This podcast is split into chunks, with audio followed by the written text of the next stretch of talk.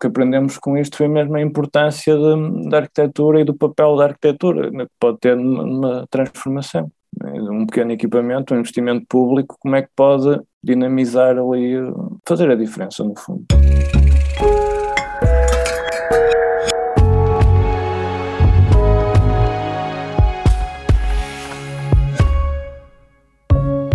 Na Building Pictures sabemos que a arquitetura pode ter um impacto positivo no desenvolvimento de uma comunidade.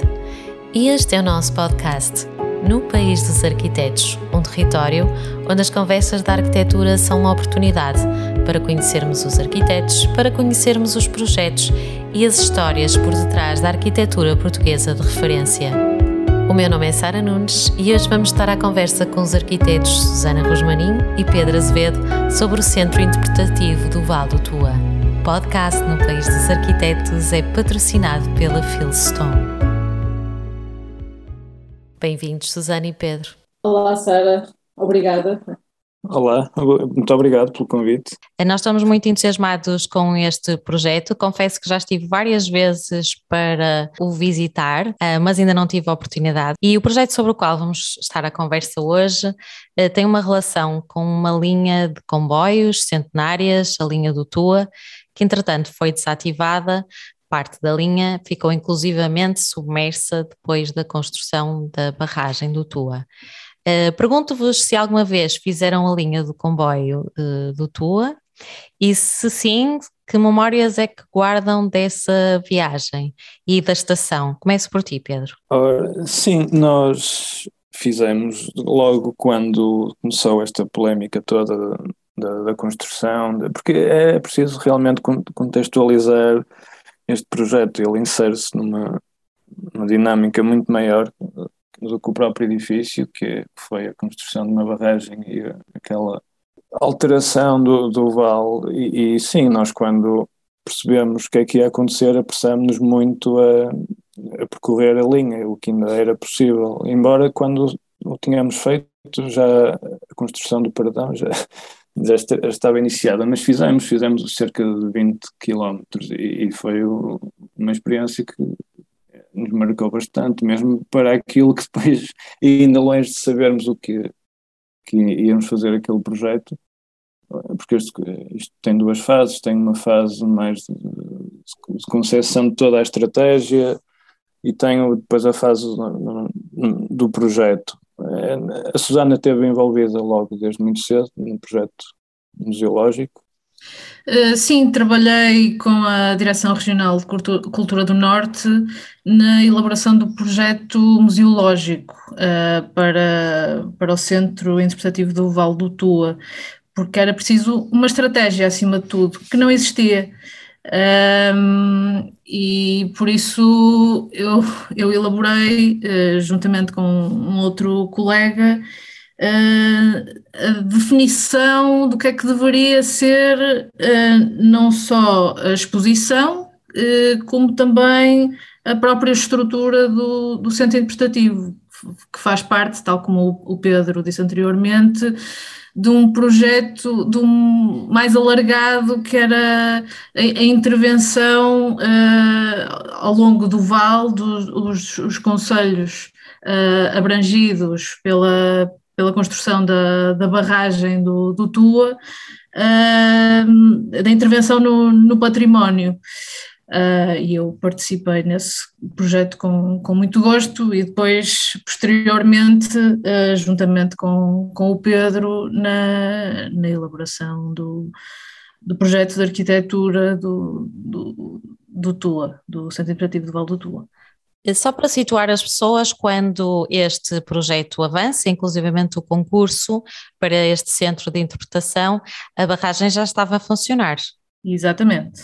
E já estava a funcionar mais ou menos há quantos anos? Só para termos uma uh, ideia. Ver, não estava, vamos lá ver, não estava a funcionar a 100%, já andava em testes. Eu, okay. A barragem já estava construída, uh, o, a central técnica estava a ser finalizada, uh, mas já estava praticamente em, em funcionamento na, na, sua, na sua totalidade. Sim. Mas os, o território já tinha sido, por exemplo, parte submerso? Sim, sim, essa... sim, sim, Ok, sim. já tinha acontecido isso. Sim, sim, sim. Não, não na sua totalidade, tal como encontramos hoje em dia, mas sim, parte já estava submerso. Já não era possível percorrer os, os 20 quilómetros a pé que, que fizemos antes de iniciarem o, o enchimento do, do vale. Ah, também fizeram a pé, também fizeram sim, sim, a pé. Sim, sim, ah. Há, há bocado acho que o Pedro não, não se fez entender, nós, nós percorremos a pé. Uh, eu, eu, eu cheguei a fazer uh, a, linha, a linha do Tua uh, até, até Mirandela, de comboio, mas, mas já há muitos, muitos, muitos anos.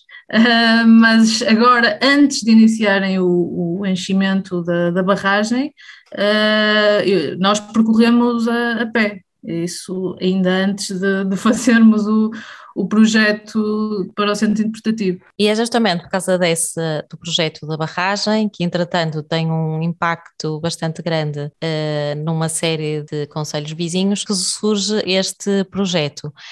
Pergunto-te, Pedro, para me contares um pouco mais sobre, sobre este contexto e de que forma é que a Unesco pressionou o, o Estado para que uma série de projetos pudessem compensar estas populações e este território e que nos falasses também de um pouco de como é que encontraram esta estação, porque este projeto, este centro interpretativo do Val do Tua situa-se numa, numa estação de comboio e gostava de saber como é que encontraram essa uh, estação antes da vossa intervenção.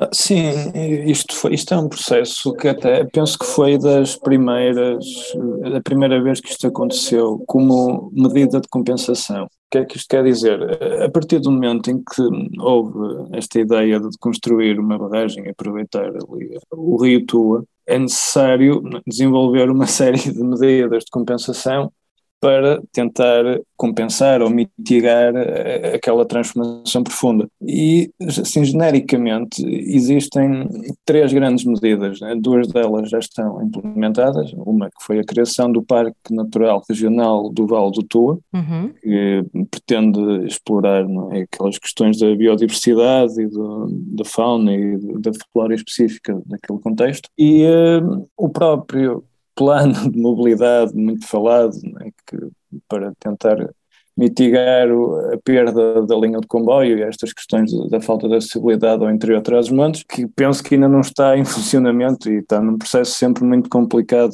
que era aquele modelo de começar junto à barragem com um barco e depois fazer o transbordo para um comboio na estação da Brunheda até Mirandela. Sobre essa parte não, nos diz respeito direto, mas fomos percebendo e acompanhando mais ou menos de longe esses desenvolvimentos. E depois a terceira medida, que era a criação deste centro interpretativo que permitisse ser um, uma espécie de grande porta e centro de divulgação e de conhecimento daquilo que foi o, o Val do Tua, porque aquele lugar da estação é, é curioso, realmente. É, nós, conforme nos fomos introduzindo mais no, no, projeto, fomos percebendo que aquele lugar só existe por causa do comboio.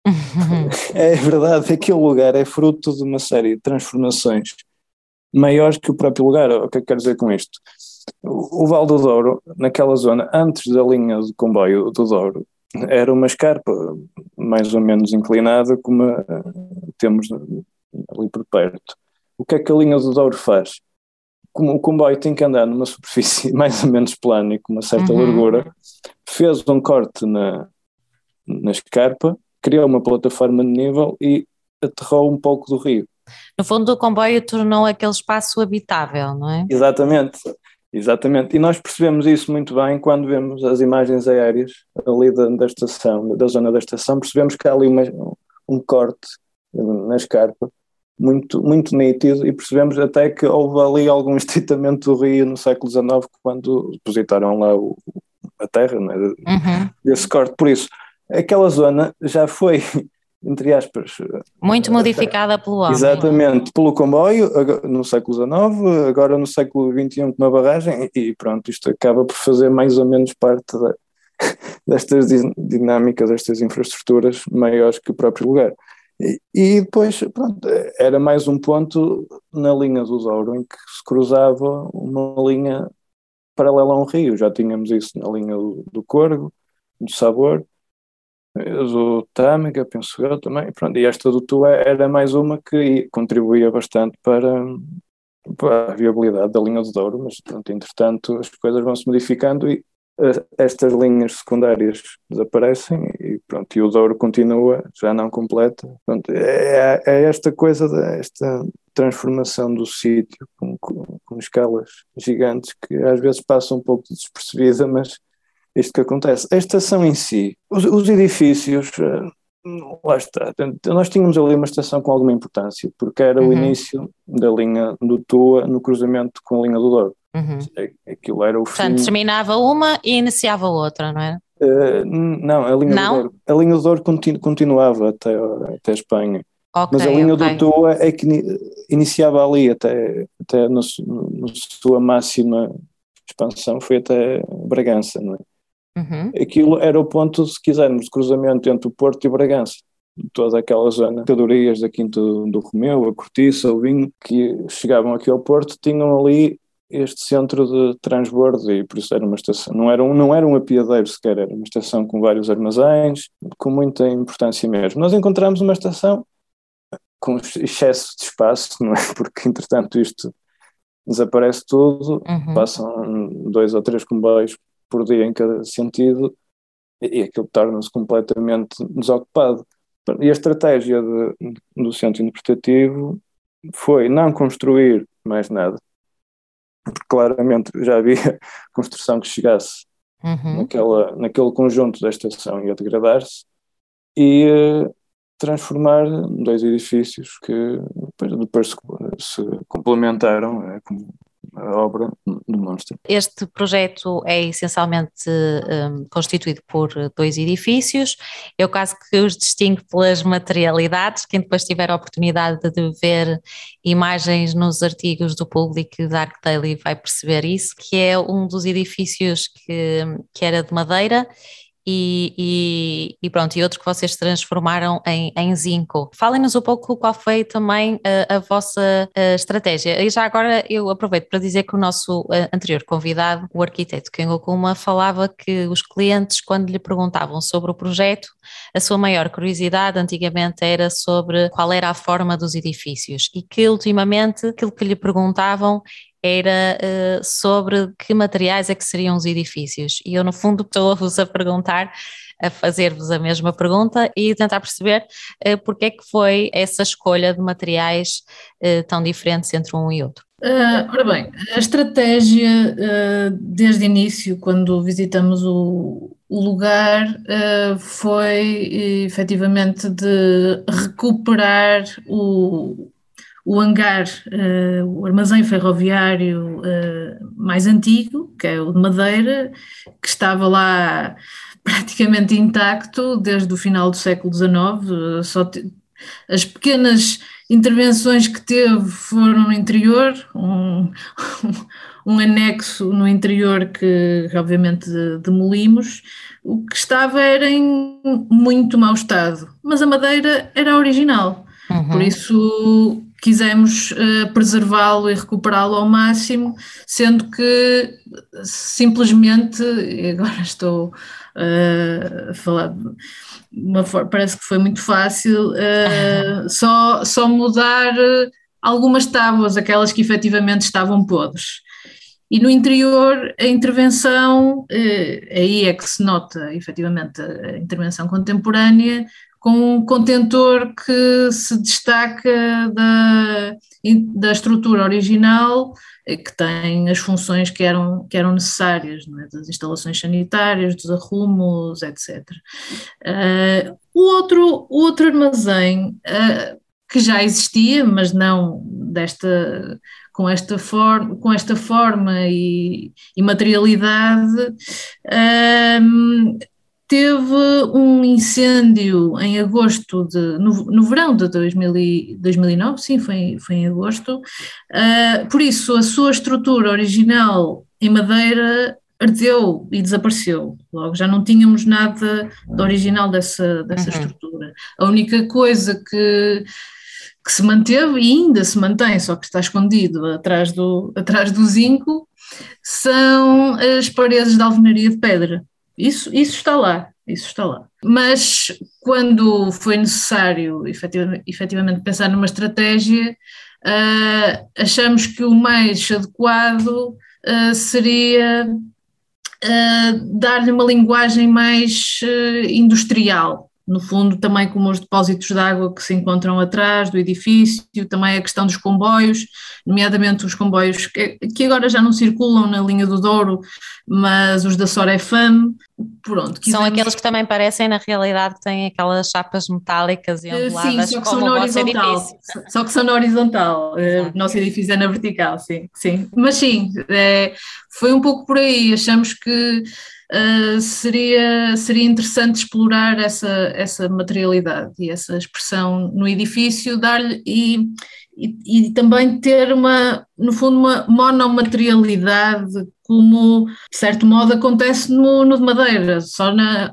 Só, só a cobertura que não é, não é de madeira, porque efetivamente na altura não haveria propriamente esse conhecimento para, para o fazer e, e daí, ser, daí ser em telha. Mas no fundo é um pouco, no fundo é um pouco isto, esta questão da, da opção pelo, pelo zinco canelado, que dá uma expressão, no fundo, semelhante, ou dá uma reinterpretação da, da madeira do, do, outro, do outro armazém. É a reinterpretação de uma forma contemporânea, não é? Exatamente. Por um lado tem um sim, edifício sim, sim. mais ligado à história, por outro tem um lado mais um, um, edifício mais contemporâneo. Pedro, há, há, pouco a Susana referia que isto parece que mantivemos o edifício parece que isto foi muito fácil, mas eu sei que o edifício em Madeira, em Madeira exigiu um trabalho de, de minúcia grande para que na realidade mantivessem as características originais e que vocês tiveram que fazer aqui um trabalho quase ao milímetro de substituição daquelas peças de madeira que já não davam para manter.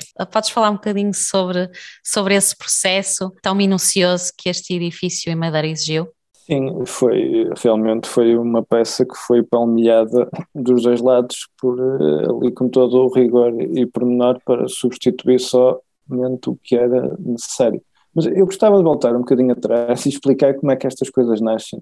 Este processo não foi assim tão linear como. Eh, agora nós conseguimos contar a história. Porque estão distantes, não é? Sim, mas isto nasce num concurso de concepção-construção. Ou seja, não era um concurso para arquitetos. Nós é juntamos a um empreiteiro, que aquilo depois até não correu bem, mas não interessa. O início, o projeto nasce por constrangimentos orçamentais, não é? Porque lá está, na, na palavra final, não, não era nossa o, o, edifício, que agora é em zinco. Nós sempre tivemos duas opções, ou uma que queríamos, que foi é, temos agora, que era o zinco, mas que nesta fase inicial de concepção e construção não nos deixaram, por causa do preço. Ok.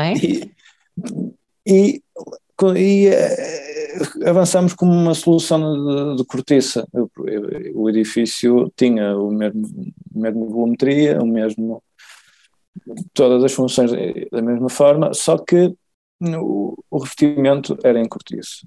Isto, o edifício das exposições era em cortiça, é isso? Exatamente, sim. Ok. Sim, sim. Esta lógica na mesma do monomaterial, da cobertura, da, das dobragens para a alçada, esta ideia era um bloco de cortiça que encaixava no, no orçamento da empresa com uhum. quem íamos concorrer e uh, a nós não nos agradava tanto como esta hipótese do, do zinco, não é? Mas pronto, achamos que também era uma, uma opção viável. Acontece, o, o cortiça mantiveram, não é? Não, colocaram-na no interior, não é? Sim, conseguimos mantê-la noutras doses e, e na, usando-a de outra maneira. Mas o que é que acontece? Quando o projeto, porque nós estamos a falar no Douro Património Mundial da Unesco, uhum. é, sobrepõe-se ali todo o tipo de entidades e de parceiros que nós podemos imaginar, IP Património, IP, IP Manutenção, Direção Regional de Cultura, Minas, ah, pronto. E um dos parceiros, que foi o da Direção Regional, achava que realmente se devia explorar uma linguagem, se quisermos, mais industrial e menos abstrata, como aquela que tínhamos no início. E nós pegámos nesta. Isto foi muito adverso, porque entretanto o, o dinheiro disponível para o edifício não aumentou. Isto ficou todo muito mais apertado, mas lá conseguimos então voltar a, a construir e a concluir o projeto com o zinco, que sempre, sempre, sempre esteve em cima da mesa, mas por causa disto tivemos que aproveitar esta, este constrangimento e isto que seria uma dificuldade para fazer aquilo que se calhar que sempre quisemos fazer em primeiro lugar. Depois, o zinco também nos pareceu uma opção muito viável, porque em termos de manutenção nós estávamos a perceber que os edifícios em Portugal nunca têm a manutenção desejada e, e então quanto mais longe das cidades e, e de, dos órgãos de gestão e tal, pior. Isso é e isso nós... também representa custos, não é? Claro, e por isso é que pensamos e percebemos que a chapa de zinco teria uma durabilidade interessante neste contexto em que se percebe que é difícil, a, a população é pouca, é, é um território isolado, com as suas especificidades de temperatura, e percebemos que o zinco era um material adequado por tudo isto e pela sua plasticidade, porque também é uma chapa muito dúctil, muito fácil de trabalhar, conseguimos aproximá-la da métrica da, da, fachada do edifício, uhum. o canelado, porque também foi uma surpresa, porque na nossa cabeça seria fácil e mais ou menos standard encontrar estas chapas caneladas que se vai vendo mais ou menos pelo país, mas percebemos que não, a chapa é vendida lisa e depois cada instalador é que o trabalha, isso foi mais um... Ah, ok, não sabia. Sim, nós tivemos que encontrar ali soluções para tentar também fazer aquela quantidade toda. Mas acabou quase por ser um estampado, uma situação meio híbrida, com quinais de estampagem para a chapa não rasgar e para não dar desperdício. Conseguimos construir aquilo. O edifício de madeira foi uma operação muito.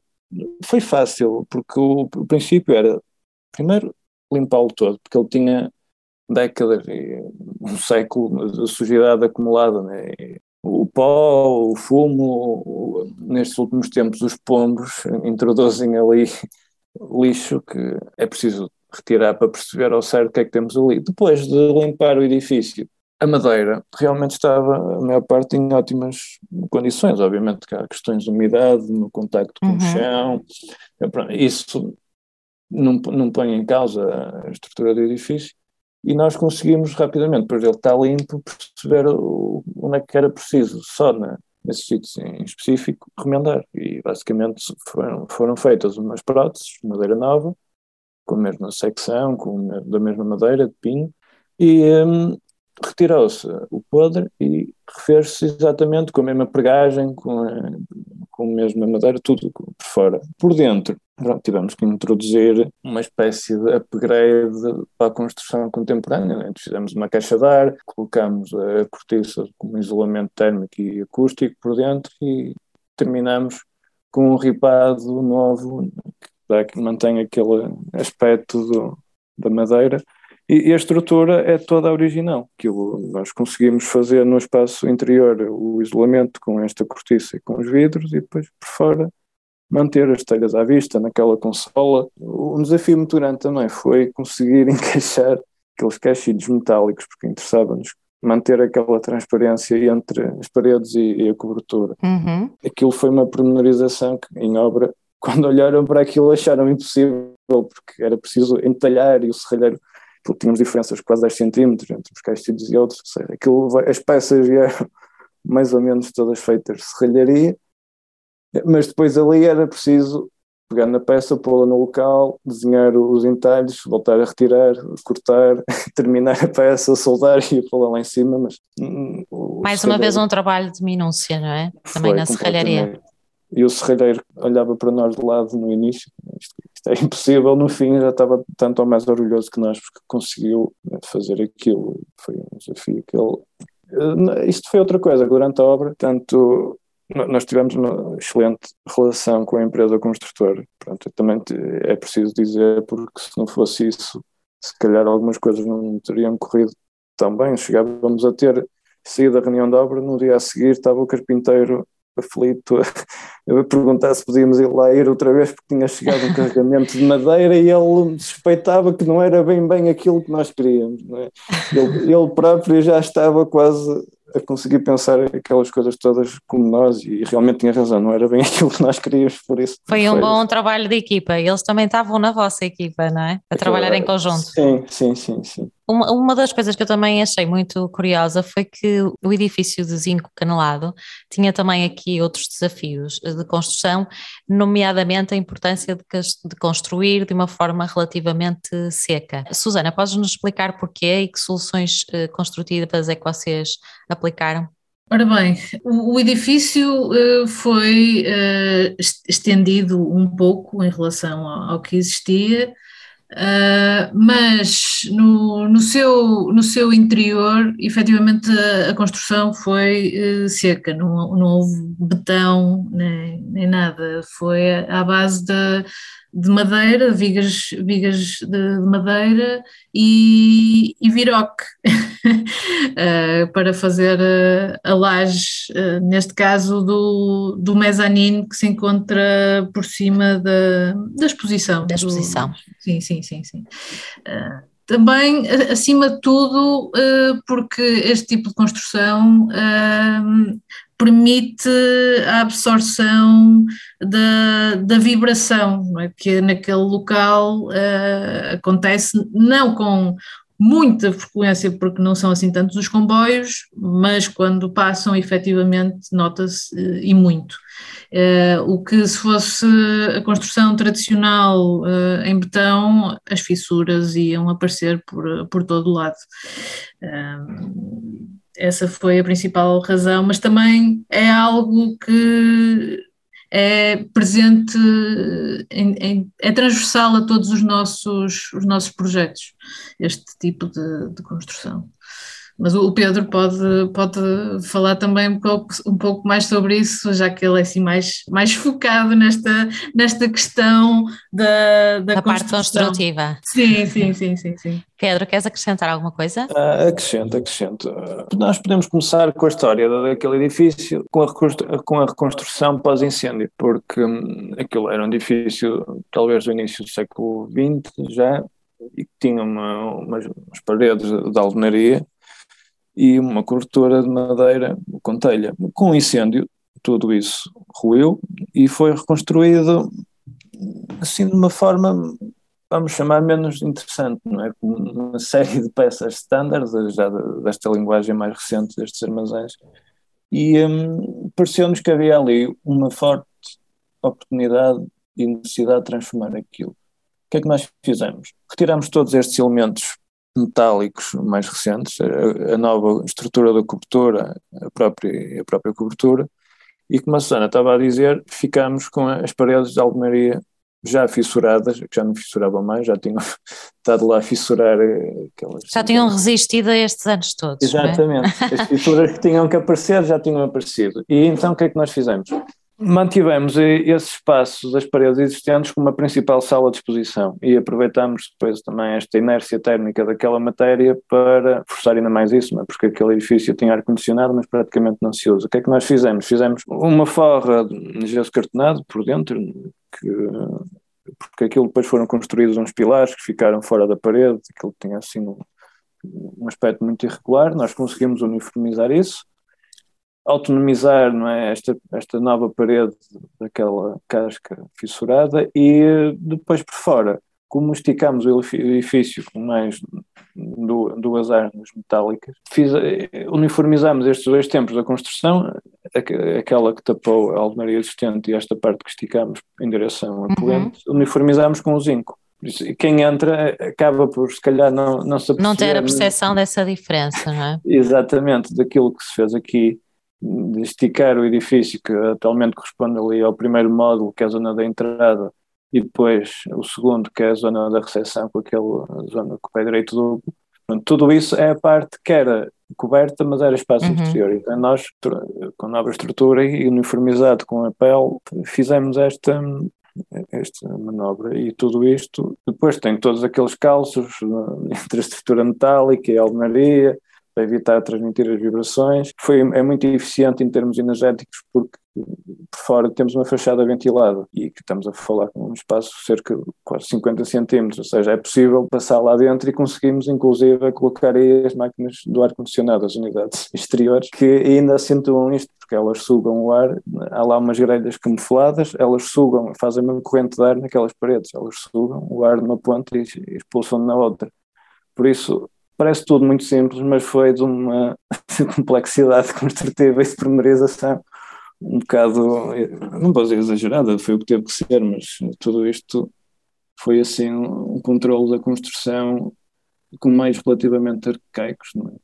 Isto depois é tudo é tudo muito honesto, é muito honesto a construção, temos a betonilha afagada no pavimento, temos um, uma laje de mezanino, como a Susana disse, que é assim, basicamente o mais simples que conseguimos fazer, que eram as vigas metálicas, uma, as vigas de madeira apoiadas numa, numa treliça metálica, que foi outro momento interessante do projeto, foi, foi construir uma treliça de 30 metros, que na altura outro serralheiro também achava impossível, mas nós lá conseguimos convencê-lo que depois faz simultaneamente tanto de estrutura de mezanino como de guarda. E, e, aquele, e depois para rematar isso conseguimos colocar aquele painel de policarbonato que dá aquela luz difusa e cria, insinua ali umas sombras que dá um aspecto interessante lá para entre a exposição e, e o mezanino, mas tudo isto são, é este tipo de construção de peças que se vão pondo e de uh, neoprenos ou borrachas que se vão pondo entre as peças para evitar que o conforto exista e que o comboio e que aquelas vibrações interfiram o mínimo possível com a, com a construção, para ela se manter. Outra coisa muito engraçada que eu descobri na investigação deste projeto uh, foi que o Trás dos Montes era um dos maiores produtores de cortiça e imaginem sempre que fosse, que fosse o Alentejo. E, e, esta estação parece que tinha uma grande importância no escoamento do produto para a cidade uh, do Porto. Fala-nos um pouco sobre isso, Susana, e de como é que vocês utilizaram esta memória da cortiça no próprio projeto. Uh, efetivamente é, é verdade, uh, traz os montes, mais concretamente na, ali na zona de, de Mirandela, em tempo já foi a região uh, com maior produção de cortiça, mas agora, claro que é, claro que é o Alentejo, isso uhum. foi-se foi -se perdendo.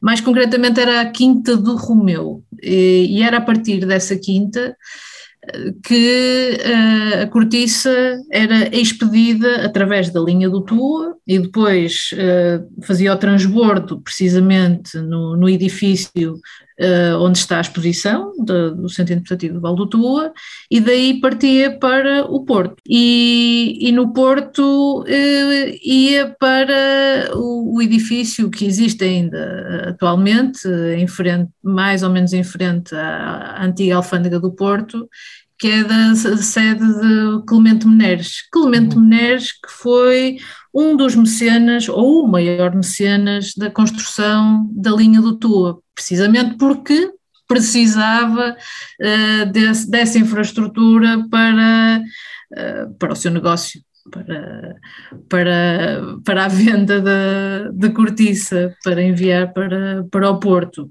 E pegando nessa, nessa importância de, desse, desse material, e que nós tanto gostamos, uh, aplicamos, juntamente claro, com a, com a, equipa com que trabalhamos na, na, exposição, que foi o Miguel Palmeiro e, a, e as Cariátides, esse material ter o maior uh, protagonismo na, na, exposição, criando uma espécie de um, de um túnel para se ter uma sensação uh, quase que se está a percorrer a antiga linha, linha do Tua, que tinha imensos, imensos túneis, imensos túneis uh, e muito, muito estreitos, muito estreitos. Uh, daí essa... Essa referência, não é, no projeto. Sim, sim, sim. sim. Acho, acho interessante já agora esta nota que já não é a primeira vez que falamos aqui no podcast do Clemente Menezes, falamos uhum. numa outra situação uh, sobre a Casa da Arquitetura. Quem, uhum. no, quem, nos falou dele foi o Guilherme, e já agora convido-vos também a assistirem a esse episódio, e é engraçado como é que as histórias e as personagens delas se vão cruzando. Sim. Uh, Pedro, falaste, contaste-me em off uma história muito interessante sobre uh, um funcionário que trabalha no centro de interpretação do Val do Tua, que revela um pouco o orgulho que as pessoas têm uh, neste edifício que vocês construíram. Podes partilhar connosco esta história? Sim, né, o, o, o funcionário é, é, é, a pessoa que está lá desde, desde, o início, desde a abertura, e ele vive aquilo intensamente, ele faz a visita guiada e fala muito com os visitantes, e uh, no fim convida a que alguém escreva alguma coisa no livro de visitas. de vez em quando, quando nós leímos, ele vinha muito orgulhoso mostrar-nos alguns elogios ao edifício, à exposição, ao trabalho dos arquitetos. E, para nós é, era um orgulho, não é? Porque quando esta avaliação pelos pares tem um valor, mas esta também do, do público em geral tem outras, são paralelas, mas para nós também é muito é, é, importante e é sempre muito rico que estas pessoas vão lá à espera de ter uma experiência acabam por ter algo superior e encontram ali alguma diferença arquitetónica nas suas vidas, não é? Isso para nós pronto, é, sabe bem, é muito gratificante. Sim, é, e ao mesmo tempo também as pessoas que trabalham no próprio edifício, não é? Desse orgulho, não é? E vontade até de vos mostrar. Achei esta história muito curiosa. Pedro, gostava de saber o que é que te ensinou uh, este projeto sobre a arquitetura. Ensina mesmo que é, é um, um trabalho de equipa que não é brincadeira, porque desde do início toda porque isto foi se quisermos a nossa primeira obra a sério não é? Eu venho de trabalhar no, no escritório Francisco com a Cristina Guedes há cinco anos, a Susana vem de, do mestrado de Museologia e da experiência em Guimarães, e fora, também noutras coisas mais pontuais, e, e encontramos esta oportunidade e, e agarramos. Depois foi esta necessidade, que isto é uma coisa, uma coisa mesmo séria, porque durante. Nós durante o projeto fomos percebendo o impacto de, desta obra. Mas uh, só uma coisa é a ideia que nós temos, outra coisa é quando ele chega mesmo a, a, nos embatemos com ele, porque uhum. de repente percebemos que isto foi uma âncora importantíssima para o desenvolvimento de esperança ali na, em Fostua. Quando nós lá chegamos, as pessoas estavam completamente deprimidas, é? estavam numa onda completamente negativa, porque tinham perdido eh, a linha, eh, aquelas sucessivas crises que tiravam a população de trás-montes, havia ali um certo desencanto, se calhar mesmo com a vida, porque aquilo era uma zona, uhum. não encontrávamos lá ninguém. De repente, as pessoas começaram a entusiasmar-se e tem, nós até no início olhavam, éramos muito novos, chegávamos lá, olhavam, olhavam para nós com, com certo, uma certa desconfiança, mas entretanto a relação foi ficando cada vez melhor e, temos lá pessoas com quem contactamos e depois é sempre aquela coisa de, na altura das massagens, oferecemos massagens no, no, ah lá, temos que falar nisto, não é? Aquele, o, o, quase que a alma daquele sítio era o restaurante, o Calça Curta aquelas pessoas também, entretanto criamos uma certa relação e, e, tudo isto foi, foi muito gratificante perceber como é que o trabalho da arquitetura transformou aquela zona, aquele sítio numa coisa melhor, porque entretanto já abriu lá outro negócio de comida, já sabemos que também foi instalado, está quase a abrir um pequeno hotel, o hotel que existia também modernizou-se, a aceitação da obra também foi para nós uma surpresa, porque nós, ok, podemos ter uma certa expectativa, mas se calhar nunca esperamos que, ou tentamos para nos proteger das ilusões, que, expectativas maiores, mas tudo aquilo foi. Eh, nós, obviamente, que encaramos o projeto com muita responsabilidade, porque percebíamos que era uma marca importante e. Pronto, o que aprendemos com isto foi mesmo a importância de, da arquitetura e do papel da arquitetura, que pode ter numa transformação Um pequeno equipamento, um investimento público, como é que pode dinamizar ali, fazer a diferença no fundo. Fazer a diferença na população, não é? Como é que a arquitetura pode mudar também a, a região e poder desenvolvê-la. Susana, e tu, o que é que aprendeste com este, com este projeto sobre a arquitetura? Acima de tudo, o trabalho em equipa e também, como o Pedro também já disse, e este contacto direto com, com as pessoas e tantas entidades, porque, como o Pedro referiu anteriormente, não foi só uma, nem duas, nem três, foram uh, pelo menos meia dúzia de, ou mais, já nem sei, foram tantas, uh, tantas entidades que tivemos de lidar uh, para a concretização do, do projeto e tanta gente que, que conhecemos.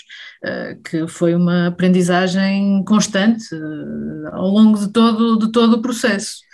Uh, e, mas, acima de tudo, é mesmo muito gratificante o feedback que, que fomos tendo e ainda vamos tendo, pessoas que, que visitam uh, o, o centro e, e, que gostam e até nos dizem, ah, isto no fundo até parece que, que foi sempre assim. uh, eu confesso que isso para mim é, é, muito, é muito simpático ouvir esse tipo de, de palavras, é? quase que quase que no fundo parece que não houve uma intervenção, uh, não, não há essa essa vontade expressa de deixar uma marca à força toda. Queremos é fazer o nosso, o nosso melhor, melhorar uh, o, o, lugar e a vida, a vida das pessoas e o propósito para que aquilo foi feito. No fundo, há, há uma, há, uma, há uma citação de um, de um filme que nós costumamos usar muito, que se aplica, que se aplica bem a este, a este projeto, que assenta que nem uma luva, que é do, do Lampedusa, que, é, que diz que é necessário mudar para que tudo fique na mesma, mudar para que o essencial permaneça. Uh, e esse é assim o, um lema recorrente do, não só deste, deste projeto, como uh, de outros que temos uh, a decorrer no, no, nosso escritório de intervenção no, no património. E, e, essencialmente foi, foi isto, mas acima de tudo é uma, uma aprendizagem constante, nunca se, se, se para de aprender, se deixa de aprender. Sim, e, e o trabalho em equipa? O trabalho em equipa na primeira fase com, com o construtor e depois na fase da exposição com a própria equipa do, Miguel Palmeira e dos Cariátidos, com a Gabriela Casal e a Catarina Providência, que agarraram aquilo e fizeram, e se calhar eh, entenderam melhor o que é que tinha que ser a exposição, que depois se calhar se fôssemos só nós. E pronto, foi, foi uma experiência que se calhar é difícil repetir tudo isto a bater tão certo e esses entendimentos Sim. entre todos. Sim, sim, também que houve muita de dedicação e muita partilha, de muita participação simultaneamente. Uh, Susana e Pedro, muito obrigada pela vossa partilha, muito obrigada por nos relembrarem da importância que, sobretudo nestes territórios, que a arquitetura pode ter no desenvolvimento uh, das comunidades e muito obrigada por uh, esta conversa. Não, não, sei se, não sei se me permites só acrescentar mais uma coisa. Diz sim, Susana, permite-se. uh, porque o, o, Pedro, no fundo, acabou por se esquecer disso e eu também estava a esquecer. uma coisa rara também neste, neste processo foi a sua rapidez que é algo que nós não estamos a, a conseguir replicar, digamos assim, no resto do, dos projetos que, que temos. Sim, Foi estamos a falar de quê? De dois, três muito anos? Muito rápido, desde, desde o concurso até à conclusão da obra. Foi muito rápido, estamos a falar desde 2015 até uh, final de 2017, quando terminou a obra, e isto foi, inaugurado, foi inaugurado em fevereiro de 2018. Por isso foi mesmo muito Sim, rápido. Sim, isso é um recorde, isso é um recorde. Sim. Aliás, temos falado aqui muito disso no podcast, que a maior parte das obras públicas demora cerca de 10 anos, Sim. 8 anos, não é? é e isso, estamos é. a falar com um edifício com extrema qualidade e que ao mesmo tempo também teve que uh, aferir e dar provas perante tantas. Uh, tantas instituições, não é, para o validarem Sim. e com equipas técnicas também uh, grandes e, e, portanto isso tem muito também esse mérito, Susana, ainda bem que, que acrescentaste esse ponto, porque também tem esse mérito deste curto espaço de tempo. Uh, vocês estão de parabéns que também é, é, mérito vosso de terem arranjado também sistemas e formas de trabalhar com a vossa equipa para que isto uh, pudesse tudo funcionar tão, tão rapidamente. Sim, foi uma luta constante. Uh, o orçamento era tão apertado uh, que também foi preciso encontrar ali boa vontade entre, entre todos para se levar a bom porto a obra. Sim, nós tivemos também um apoio muito, muito perto de uma equipa da EDP que nos deu sempre muita cobertura, mas eh, as viagens de comboio, infelizmente, durante a obra, eh, em trabalhos, devemos ter feito aí uma ou duas, Ok. Porque não, não funciona. É. Eu imaginei Comboio. sempre quando estava a preparar a entrevista que vocês iam-se e se deslocavam esta obra de comboio. Não é muito, infelizmente não é compatível, porque eh, saindo do Porto no primeiro comboio, chegávamos lá, teríamos. Não era eficiente em termos não, de. Só, nós, as reuniões de obras duravam o dia todo, é? porque isto tinha muita minúcia. Se fôssemos de comboio, estávamos limitados a três horas e eh, com almoço pelo meio, ou seja, era impossível. Infelizmente, sim, mas depois já fomos lá com outros colegas de comboio. Assim, a viagem torna-se muito mais agradável porque é, é outro tempo. É? Agora, no tempo da obra e de trabalho, não era muito, infelizmente, não era compatível, porque seria um conforto muito melhor. Mas, Pedro são, são duas horas e meia de viagem de comboio, por isso ao todo estamos a falar de cinco horas que de repente era só viagem e não se estava a aproveitar para efetivamente eh, Mas resolver problemas na, na obra, que era essencial. Mas recomendamos que os visitantes aproveitem a viagem de comboio porque saem mesmo no meio dos edifícios e não se preocupam com mais nada. E acho que até tem um desconto no bilhete. Pois tem, já ouvi dizer que tem um bilhete, portanto não há mesmo desculpas para não fazer esta viagem e ir até o Centro de Interpretação do Vale do Tua. Pedro e Susana, muito obrigada pela vossa partilha e por estas histórias. Muito obrigada. Teríamos muitas mais para contar, mas não, o tempo é curto. Sim. Nós, nós é que agradecemos mais uma vez. A Philstone associa-se ao podcast no País dos Arquitetos, desafiando todos os ouvintes a conhecerem e a usarem nos vossos projetos de arquitetura as pedras Philstone, o calcário e o granito, que ajudarão a torná-los ainda mais especiais. Se gostaram deste episódio, venham descobrir mais sobre este projeto no público e na Arc partilhem, subscrevam e ouçam outras conversas no Spotify e na Apple Podcasts. Deixem a vossa classificação e ajudem-nos a divulgar a arquitetura portuguesa. Até para a semana.